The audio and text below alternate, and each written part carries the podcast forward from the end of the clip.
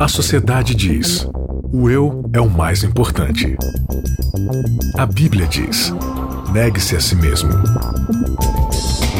O mundo incentiva: siga seus desejos. Jesus convida: siga-me. A cultura diz: pense igual, seja igual, conforme-se. O cristianismo diz: não se conforme com os pensamentos deste século. Contra a cultura. O Evangelho clama pelo diferente. Seja muito bem-vindo ao Contra a Cultura, o Evangelho clama pelo diferente. Se você nunca ouviu Contra a Cultura na sua vida, Ah, meu Deus. Começou vida pra você. Agora Começou uma nova é, uma vida pra você. Uma nova era na Tem sua uma história. nova era antes do Contra a Cultura e agora após o Contra a Cultura. Olha né? essa aí de nova era. Nova era. Enganados pela nova era. Tão louco ficar usando esse termo. aqui. Seguinte, a gente quer agradecer você aí pelo seu Obrigado. carinho. Não, você não, Isaac. Desculpa. A, a galera de casa. De nada. Vou agradecer o seu carinho, você que nos ouve através do podcast, através da Rádio Novo Tempo, a você que nos ouve aí através do Cristãos Cansados, canal no YouTube, a você que nos ouve aí através, sei lá, alguém compartilhou no Facebook, você parou aí nesse vídeo e tá ouvindo esses esses irmãos, esses Essa esse- saudosa reunião. essa saudosa reunião, né? Apareceu aí na sua timeline e você Reunidos parou Santo ouvir. Monte. Então para, galera. Dá- segura aí, não, não, não tira esse vídeo porque tem coisa boa por aqui, tá? Essa reunião de amigos, essa conversa, esse bate-papo pode te trazer grandes lições, assim como traz pra mim, pro Isaac pra Mayara. Aliás, Mayara, tudo bem? Sim, tudo bem. Tudo certo? Tudo certo. Animada. Sim, sempre. Teve um episódio que você tava desanimada. É, Eu estava, eu estava. Mas mesmo. esse ânimo Mas foi esse ânimo, recuperado? Eu recuperei depois de um passeio ao parque, uma coisa agradável. Inclusive, cara, ela Eu tá tô com a, voz afetada aqui. porque ela foi num parque de Eu diversões. fui, eu fui, e quando eu vou lá, eu volto a ser criança, e aí é, eu recebo endorfinas e eu, Eu fico acho assim, é feliz. secularismo. Ah, eu sou uma secularizada feliz. Tô muito feliz. Isaac, você também é uma pessoa que gosta de parque de diversões? O Isaac Olha, gosta de ir não na mais do que represa. minha cama com ar-condicionado e... Ah, Não, para de ser desanimado, Isaac. não é desanimado. Eu fico muito animado quando tem tempo pra dormir. Tudo bem, Isaac? Tudo bom. Então tá bom. Nossa, parece que esse nosso bate-papo aqui trouxe já um, um déjà vu pra mim. Parece que a gente já, já teve essa. Nós já passamos por isso em algum momento? Bianca, eu acho o seguinte, quando você chega no centésimo quinto, sexto, sétimo episódio, já começa a Eu muitos acho que pode rolar essa. essa... Acho que você começa a repetir algumas coisas que já falou. Inclusive, Ah, acho que eu não posso nem usar a desculpa de 100 episódios, porque hoje a gente vai falar de algo que a gente já falou no começo dessa temporada, mas tudo bem. Vai ter ser, ser até um déjà vu pra você, mas vamos lá. um déjà vu ou déjà vu? Você errou, tipo strudel. É que é francês, né, Bianca? Déjà vu. Hum. Vou dar uma de Tem que, Nayeli fazer, aqui. tem que fazer até Nayeli biquinho. Pronunciando. Déjà- Bianca, não é assim que fala, é déjà vu. Beijo, Nayeli. Beijo. Décimo. Beijo, Nai. Beijo. Nossa, eu tô com saudade dela mesmo. Eu não, mas... Ah, para. Décimo episódio aqui do Contra a Cultura e sim, déjà vu. Déjà vu. O que, que é isso? O que, que é déjà vu? Eu- Explica, eu perguntei. Eu, fora, eu perguntei quando você perguntou. É quando a eu gente tem a sensação de que nós já vivemos aquilo em algum momento. Sabe? Nossa, eu já. Nossa, que estranho, até me deu um arrepio, parece que eu já vivi essa situação. Isso é déjà vu. Inclusive tem até um filme, né? Muito bom, por Tem, sinal. tem, do. Denzel, Denzel. Washington. É, é verdade. E por que déjà vu, gente? O que, que a gente vai ver de novo aí, que a gente já viveu De novo ou de novo? ah, de novo? Não entendi.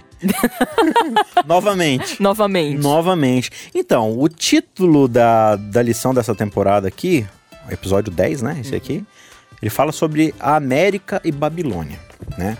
Então, ele vai traçar aqui alguns paralelos entre a Babilônia do Antigo Testamento e a América, né? Os Estados Unidos da América como nação protestante. Agora, tem uma coisa aqui, Bianca, que é importante a gente frisar antes da gente começar, né?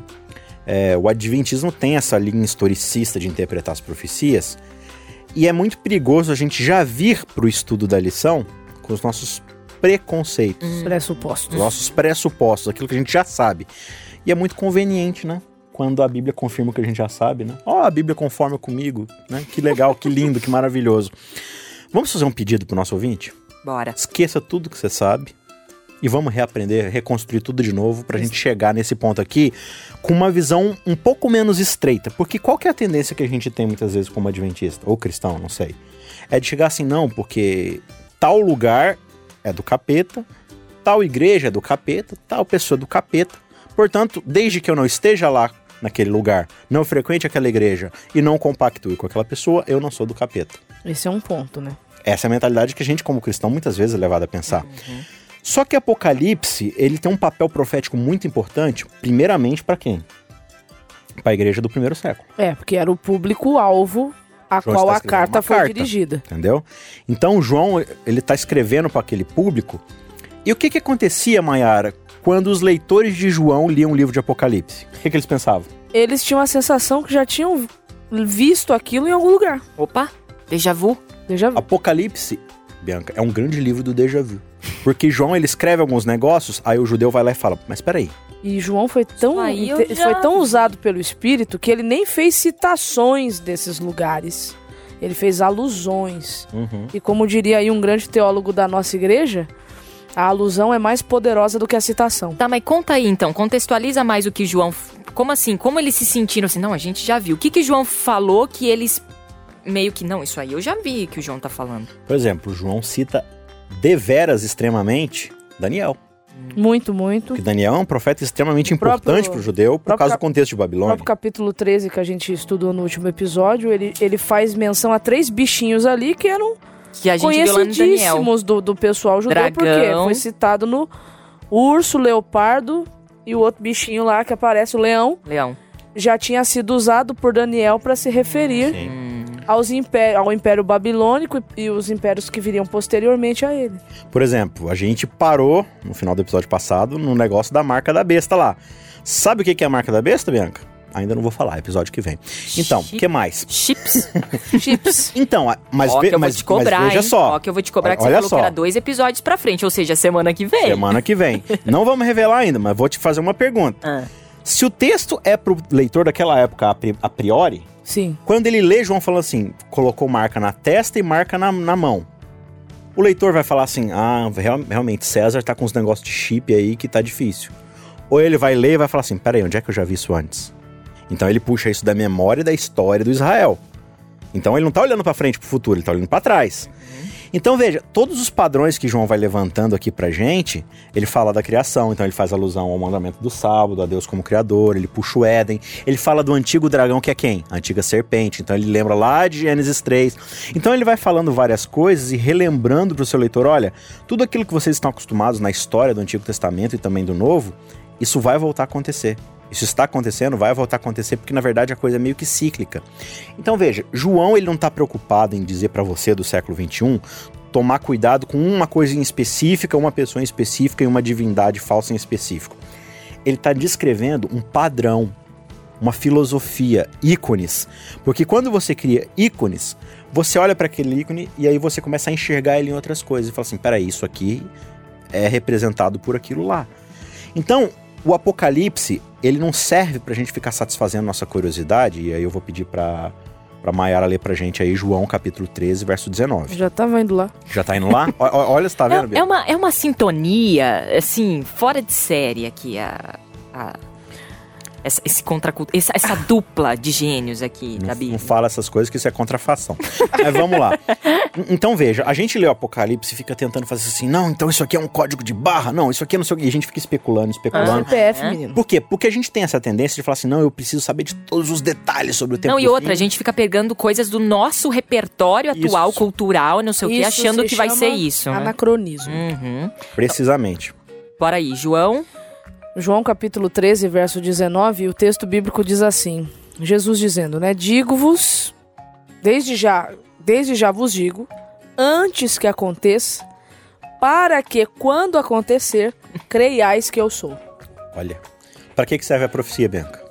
Pra gente crer em Jesus. Crer que ele é quem ele diz que é. Então, o centro de toda a profecia e o papel de toda a profecia é revelar o quê? Jesus. Cristo, A centralidade e a soberania de Ou Cristo. seja, finalmente Jesus. finalmente mesmo. Jesus. E a gente já falou aqui que o, o Apocalipse é a grande revelação de Jesus Cristo, né? Então veja, João ele só tá levantando problemas e, e contrafações para colocar diante da mente do seu, do seu discípulo, do seu membro, do seu né, cordeirinho, que são contrafações do original. Mas antes você precisa conhecer o original. Né? Você precisa estudar ele original, passar tempo com ele, se relacionar com ele. Então, João, ele tá mais do que besta e, e dragão e tudo mais, ele tá falando de Cristo, né? Então, Bianca, é preciso a gente entender mais do que uma coisa específica, um local específico, uma igreja específica, um padrão. Uhum. A gente já falou lá nos primeiros episódios que Babilônia tem um modus operandi. Então, João ele quer que a sua igreja, desde lá do primeiro século, reconheça o modus operandi de Babilônia para que quando impérios venham, igrejas falsas venham, divindades falsas venham, ele fala: peraí, mas esse padrão não é o divino. Então João está revelando para nós o padrão divino. Assim, esse é o padrão divino. E agora ele está revelando para a gente o padrão falso em contrafação. Então é para você aprender a distinguir entre um e outro, independente de onde você esteja. Porque não é só lá naquela igreja, só naquele país. Isso pode estar acontecendo aqui comigo, pode estar acontecendo na minha igreja. Não, comunidade. é, e não é de forma institucional, a gente precisa parar de colocar isso no nome da coisa. Não, mas porque adventismo, isso e aquilo. Não é questão do adventismo. A questão é, na minha comunidade, como é que eu lido com as pessoas e tudo mais. Então, vamos fazer aqui, já que é um déjà vu, ele tá puxando a gente pro Antigo Testamento, vamos fazer uma recapitulação? É Vamos. muito bom fazer. De novo, né? A gente já fez lá no segundo, terceiro episódio, mas vamos lá de novo. Então aqui vai mencionar Babilônia, né? E se a gente for estudar a primeira vez que na Bíblia aparece Babilônia de uma forma organizada, vamos colocar assim, é em Gênesis capítulo 11, que você vai ter lá uma sociedade se chamando Babilônia e erguendo uma torre para a honra e glória do seu próprio nome. Isso não são palavras minhas, você pode ler em Gênesis dos cap... né, a partir Como é que é o nome dessa 1, torre, Mayara? Torre de Babel. Babel é o nome hebraico para Babilônia. Babilônia. Então ali Que significa confusão, né? Desordem. uhum. É, na verdade, antes de significar confusão, Significa desordem, porta do céu. significa porta para o céu, né? Uhum. Então seria uma tentativa humana, né? De fazer o que Satanás já fez lá. De tentar Tentou fazer. alcançar, né? De tentar alcançar ali o O céu pela, pelos pelo seus próprios próprios esforços. Confusão se tornou depois quando Deus trouxe a confusão para De aquele lugar. línguas ali, né? Cada um começou a falar num línguas, né? idioma, né? Isso. Então, o, o interessante é que ali a gente vai encontrar né, uma, uma, uma tentativa de formação de uma sociedade, aonde o centro dessa sociedade seria o próprio ser humano. Uhum. Só que isso não começa ali, isso vem antes. Na verdade, quando você vê lá depois da queda, a gente já explicou bastante a questão da queda aqui, né? Então Sim. acho que não vamos nem passar por isso. É, mas após a queda, você tem Caim e Abel. Aí Caim vai lá e faz o quê? Mata o seu irmão. E aí Caim sai dali, exilado, e ele vai fundar a primeira cidade. E nessa primeira cidade, onde tudo começa a acontecer, existe um descendente de Caim que ele fala o seguinte: olha, matei um homem porque me feriu e destruí Lameque. outra pessoa porque olhou feio pra mim. Então você vê que é uma cidade marcada o quê? Pela força bruta, pela opressão, pela violência. Começa aí. Entendeu? Ah, ah, o lance da cidade, né? Da instituição e tudo mais. E aí passando, a gente passa de Babel por outros lugares, né? A gente passa por Sodoma e Gomorra, por exemplo, né? Que Ezequiel fala da opressão que eles exerciam e tudo mais com seus visitantes, com os pobres, os oprimidos, beleza. Aí a gente vai e Deus levanta Abraão. E aí Deus fala assim, ó, Abraão, é, tá vendo todas as famílias da terra? Você percebe que todos os clãs e sociedades e famílias, eles vivem assim, ó. O que que a gente precisa fazer para garantir nosso lado? Você não vai viver assim não. Você vai sair daqui e você vai viver de um jeito que através de você todos os outros vão ser abençoados. Então você não vai viver de um jeito que vai trazer bênção para você. Você vai viver de um jeito que vai trazer bênção Vai levar bênção para os outro. O outros. outro. Entendeu? Então é totalmente diferente do que o mundo já está acostumado. Só que aí Abraão vai, continua vivendo ali, beleza. E aí vai acontecer um episódio lá na frente que é o Egito. O Egito vai ser a primeira mega potência Mega potência. Que é chamada de Babilônia na Bíblia. Então o Egito E- se torna essa nação baseada o quê? No Na poder força, bélico, no- na né? coerção, na opressão, na na violência. coerção. Exatamente. E aí o que, que vai acontecer com Israel dentro dessa nação Israel vai- opressiva? Vai ficar preso lá muito, muito tempo. Vai ser inculturado dentro daquela, né, dentro daquela De outra cu- cultura. outra cultura e vai sair de lá com aquilo já encravado que, no que, próprio aprende, coração. o que, que ela aprende lá no Egito? O, o mais poderoso sobrevive. Uhum. Se você consegue fazer o outro te obedecer à força, você pega o que é dele, você. Ah, se ele resistir, mata ele, entendeu? Obriga todo. Ah, a mulher do outro, você consegue destruir o marido? Mata. Começam a se padronizar de acordo Segundo o padrão com... Isso. egípcio babilônico. Aí Deus pega esse povo, leva pro deserto, despe eles de todos os seus preconceitos e fala assim, ó, Vamos entrar não no mate, processo de reeducação agora. não roube, Caramba, olha que louco. não pega a mulher do outro só porque você pode. Porque entendeu? esse é o meu sistema, galera. Vocês estão É. em outro sistema. Presta atenção, não é assim que funciona comigo. E aí Deus vai, Que vai entrar no, massa. num, pesado sistema de reeducação mesmo do Isso. povo. Aí ele vai falar assim, ó, quando vocês estiverem reis, não voltem pro Egito, não peguem cavalos, não é pra pegar mulher, não é pra acumular ouro, entendeu? Por quê? Porque tudo isso é sinal da tirania. E aí o que, que Israel faz quando vira uma nação? Exatamente o contrário. Vai lá, Vai no Egito, cavalo, vai no Egito, mulheres, pega riquezas. Volta de novo ao sistema Ou seja, operandi De novo, babilônico. de novo, Israel se torna Babilônia. novamente Babilônia, até que chega um ponto em que Deus diz assim, já que vocês querem ser Babilônia, então que vá. Agora, olha só que interessante, né? É, lá em, em Salomão, lá em Samuel, na verdade, cro- não, Crônicas e, e lá em Reis também, quando fala do tanto de ouro que Salomão acumulava todos os anos, diz 666 ciclos de ouro. Aí João fala assim lá em Apocalipse: aquele que tem sabedoria calcule o número da besta, que é número de homem. Não tô falando aqui que é uma relação Sim. direta, pode não ser, pode ser. Mas é um baita sabe. insight, né? Mas João tá falando aqui de que muitas vezes uma nação que é separada por Deus, ela se deixa corromper por Babilônia. E ela se torna opressiva, e aí o que acontece no período de Salomão e dali por diante? Se tornam opressivos, pior desprezam os mais fracos e aí tudo mais, entendeu? Tudo em nome de Deus. entanto que quando Salomão morre, eles não querem mais o, alguém da família de Salomão no trono, e aí é onde o reino se divide em dois, aí não tem mais Idolatria unificação, lado. e aí a gente sabe que uma parte desse reino é destruído pela Síria, sobra um restinho, e o restinho acaba indo pra Babilônia. É, é exatamente isso. Aí de novo vem a promessa de Deus. Não, eu vou tirar vocês de lá quando vocês se arrependerem, papapá, aquela coisa toda. E aí eles saem de lá e voltam a virar uma nação e tal, e eles vão se reconstruindo. Só que ali eles vão trocando de nação de Babilônia em Babilônia, né? Vai Sim. Babilônia da Grécia, Babilônia Isso de Roma. até chegar em Roma, e aí vem Cristo, e quando Cristo vem e faz o que faz, ele causa uma ruptura no sistema babilônico de vida. Ele mesmo vem pessoalmente mostrar o que é o estilo de vida no reino, o que é o estilo de vida divino, que é o estilo de vida que Deus quer para o ser humano. Só que esse o que Jesus fez causou só uma ruptura, por enquanto ainda não destruiu plenamente 100%. Vocês citaram Roma, que inclusive é algo que dentro da escatologia, dentro da profecia, a gente inclui Roma assim, ó, com- até com medo, do tipo, meu Deus, Roma, ai, aquele emoji assim do bonequinho com as mãos na o bochecha, grito. sabe? É. Então, assim, é, a- a- o nosso guia, inclusive, traz aqui Apocalipse 13, 3 aqui, né, que a gente leu já no episódio Uhum. passado, vítima das cabeças da besta, parecia mortalmente ferida, mas o ferimento mortal foi curado, o mundo inteiro se maravilhou e seguiu a besta. E aí a gente coloca Roma igual besta por conta do que surgiu, inclusive, Roma estatal e Roma religiosa, né? Sim. Que a gente pega a igreja católica, sim, todo o início do cristianismo começou ali e tal, não sei o quê, Uhum. Não, é- com é- Gregório VII e tal. É importante você frisar isso, porque veja, é, o problema não é que a igreja católica era a besta. Uhum. É, porque a gente coloca... A gente fala assim, não, o problema era a igreja católica. Aham. Antes de ser a igreja católica, era cristianismo. Uhum. Então veja, da mesma forma como Israel sai do Egito e Israel se torna o novo Egito, veja, o cristianismo sai de Roma e o cristianismo se torna Torna Roma. Roma, a própria Roma. Então é isso que João tá querendo mostrar Déjà no Apocalipse. vu. É um déjà vu.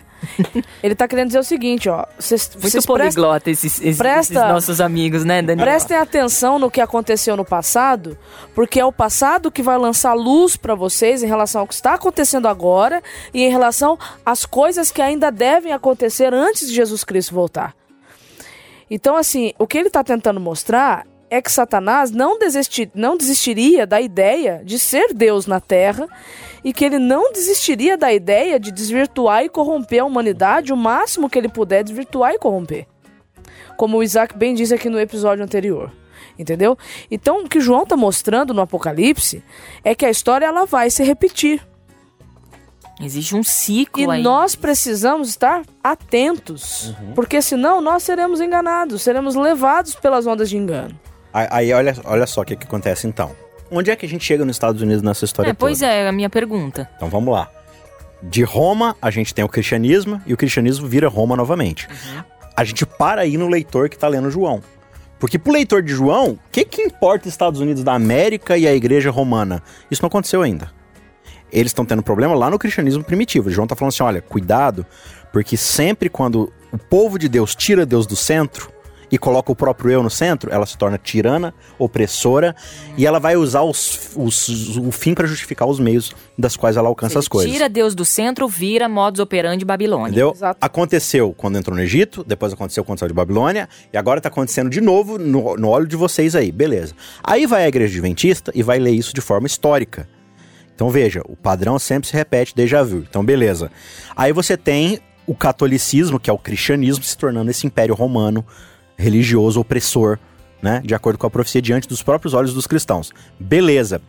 Quando você vai para a história da Europa, o que, que acontece? A Igreja Católica está perseguindo todo mundo, está impondo a vontade dela de forma opressora, mandando matar, violenta. mandando matar quem não, quem não concorda, aquela coisa toda. Aí um grupo de pessoas que eram protestantes, para fugir dessa história toda, para onde eles vão? Eles vão para os Estados Unidos começar uma nova nação com liberdade religiosa. Olha que lindo!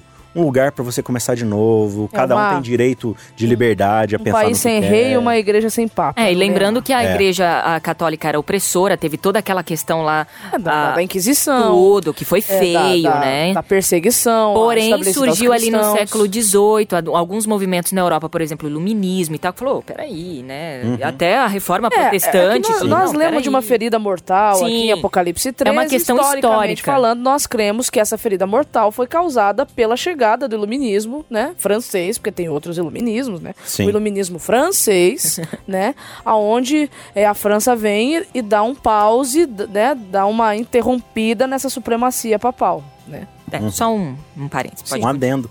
Então, e aí para fugir dessa opressão que se tornou de novo o país opressor, a Europa ali, alguns representantes da Europa vão para os Estados Unidos começar uma nova nação, uma nação com liberdade, justiça e igualdade para todos. Olha que lindo, né? Um lugar onde todo mundo pode começar, todo mundo tem oportunidades e aí vai. E aí vai, e Estados Unidos vai se tornando essa grande potência, Começa esse sonho americano. o sonho americano. O que, que a gente entende dentro da leitura profética, histórica, bíblica, tanto do Apocalipse quanto do Novo quanto do Antigo Testamento? Esse é um padrão que vai ocorrer. Da mesma. Tá predestinado a acontecer isso. Só que aí, de novo, essa é uma leitura histórica mais ampla. O que, que a gente precisa, como leitores da Bíblia e cristãos genuínos, entender? Ah, então o problema é eu ir para os Estados Unidos, certo? Ah, O problema é eu ser católico. Ih, lascou, não vou poder ir pra Disney. É, não, claro, Disney. Ah, só com as orelhinhas lá. ainda vou postar a A foto. viciada em parque aqui, entendeu? Só, desculpa, Ih, mas eu vou com força. de- de- de- de- quebramos o seu sonho, Maiara. Hum. Mickey opressor. Que opressor. O João tá alertando o- tanto o leitor do primeiro século quanto nós hoje do século XXI o seguinte. Cuidado, porque às vezes você tá tão preocupado observando o ícone, o, o- o templo da, da opressão, que você não enxerga a opressão dentro dos pequenos lugares, das pequenas comunidades, dentro dos indivíduos. Então o João tá falando assim: olha, quando você estiver numa igreja, pode ser a sua igreja adventista mesmo, lá do interior da cidade. Se lá na sua igreja você ou alguns membros é, ficam acumulando os cargos da igreja e vocês maquinam e falam mal das pessoas e derrubam as pessoas. Você é uma família poderosa que toma conta da igreja e você controla a igreja porque o seu dízimo é grande. Então você fala assim: no meu dízimo é grande, então a igreja tem que fazer o que eu quiser, então eu vou ser ancião. E você é ancião há 50 anos e a igreja faz tudo que você manda. Isso é Babilônia. Você tá pensando assim na sua cabeça. Não, mas eu tô fazendo isso pra glória de Deus, porque a igreja precisa obedecer e a minha visão de obediência é a correta. E aí você oprime as pessoas, força, co co coage? Coage. Coage as pessoas a fazerem a sua vontade? Isso, meu amigo, é o modus operandi de Babilônia. É, Paulo também achava que matando os cristãos ele estava obedecendo à vontade de Deus. exatamente. Então veja, não é questão de lá ou aqui, claro, a gente crê que vai ter uma institucionalização desse sistema, sim, mas a gente precisa entender que ele ocorre no micro tanto quanto no macro. Então, veja, qual o propósito da profecia? A gente fala hoje para que quando acontecer você reconheça quem é o verdadeiro, quem é o eu sou e quem é o falso. De que lado eu estou? Eu estou representando o falso ou o verdadeiro? Eu estou ficando do lado do falso do lado do verdadeiro. Então a gente precisa entrar num relacionamento com Deus verdadeiro, mais do que saber doutrina ou saber de cor versos bíblicos e não frequentar tais lugares ou né, interagir com tais pessoas. Eu preciso de fato ter um relacionamento com Deus e seguir a vontade dele. E a vontade dele é de liberdade. Deus nunca age pelo meio da opressão. Porque essa é justamente a acusação de Satanás, porque Satanás acusa Deus daquilo que ele é. Isso se chama projeção. Exatamente. Ele projeta em Deus o pior defeito dele. A gente já estudou também em outros episódios a questão da adoração, né? Vocês lembram? Adorar somente o Criador e tal, né? E, e, e, esse modus operandi aí, ele tem tudo a ver com adoração também, né? Sim, porque a adoração é a quem você se rende. Está rendido a quem, né? Então, na história do grande conflito, ou você se renderá a Cristo, ou você se renderá a Satanás. E aí existe a falsa adoração, né? Você achando que está adorando Sim. Deus verdadeiro. Lê pra mas... gente de novo, Bianca, Apocalipse 13, 16 e 17. 16 e 17 diz o seguinte: exigiu, ou seja, o que, que tá falando aí? Exigiu. O que, que exigiu? Coagiu, Coagiu forçou. pressionou. Vai lá. Exigiu, ou seja, a besta, né? Uhum que grandes e pequenos, ricos e pobres, escravos e livres, todos recebessem uma marca na mão direita ou na testa. E ninguém podia comprar nem vender coisa alguma uh, com essa marca. É, sem essa marca. Sem essa marca. Que era o nome da besta ou o número que representava o seu nome. Então veja, ou você me adora e com isso você ganha algo que vai te permitir comprar e vender. O que é comprar e vender? De novo, a ideia de que é sobrevivência. Você precisa, você precisa trabalhar para ter recurso com recurso, né? Só que aí Deus está levantando um povo para dizer o quê? E aí que entra o legal do sábado de novo. Eu não dependo do comprar e do vender, porque na verdade quem cuida de mim é o Deus criador do céu, da terra. Então, mesmo que eu fique sem comprar e vender, como eu dependo dele, minha vida está na mão dele. É rendição total, né? É total. Isso é adoração. O que, que é adoração verdadeira? Isso é estilo de vida. Ó, Gênesis 12, verso. É, Apocalipse 12, 11. Eles quem? O remanescente. Venceram o dragão pelo sangue do cordeiro e por causa da palavra do testemunho que deram. E mesmo em face da morte não amaram a própria vida. A verdadeira adoração vai ser aquela que não teme pela coerção perder sua vida por causa de uma falsa adoração, mas que está disposta a morrer para ficar do lado da verdade, para ficar do lado de Deus, reconhecendo que é Deus quem é o dono da vida. Né? Convite então de Jesus Cristo para nós, eu entendo depois de todas essas conversas e todos os episódios que a gente fez até aqui, mas o Finalmente Jesus ainda não acabou, a nossa temporada ainda tem não. mais 11, 12, 13, 13 episódios ainda para acontecer. Ainda temos finalmente. Temos finalmente ainda nessa temporada, é que Cristo diz, sai dela povo meu. Ou seja, sai, sai da fora, Babilônia. Sai fora desse sai esquema. fora desse esquema. Não é um lugar né? Não, é uma filosofia. Você que está nos Estados é Unidos e está ouvindo a gente, não precisa se preocupar, não precisa se preocupar com o lugar geográfico, mas é o sistema, é o vírus que nos é implementado. Isso. Ou seja, sai desse vírus, sai desse sistema, porque esse é o meu convite para você, porque o porque meu sistema funciona. Exatamente, o meu sistema funciona, ele não vai cair, né? Babilônia começa com um irmão, com duas pessoas. Tem Caim e tem Abel. Babilônia já estava em Caim. Hum. Então não pensa que você precisa de um templo, de uma religião e de um negócio. Com duas pessoas você já tem Babilônia acontecendo já. Muito bem. Que a gente pode, possa aceitar esse convite a partir de agora. Se a gente não entendeu, que seja agora, daqui pra frente, né? Vida nova, por isso que eu disse no começo para aí o episódio que eu acho que pode ter lição boa aí para você. E tem aí essa nova era, antes contra a cultura e pós contra a cultura. um beijo especial para você que nos ouve, para você que sempre tá com a gente. Isaac, até semana que vem. Ó, é. semana que vem tem aí sim, hein? a marca da, na testa e marca na mão. Vou Me querer lembra. saber. Me lembra não, você pode se preparar durante a semana. Me obrigue. Vou exigir. Maiara, até semana até que vem. Valeu, Dani, até semana que vem. Obrigada pela sua participação de sempre. Contra a cultura. O Evangelho clama pelo diferente.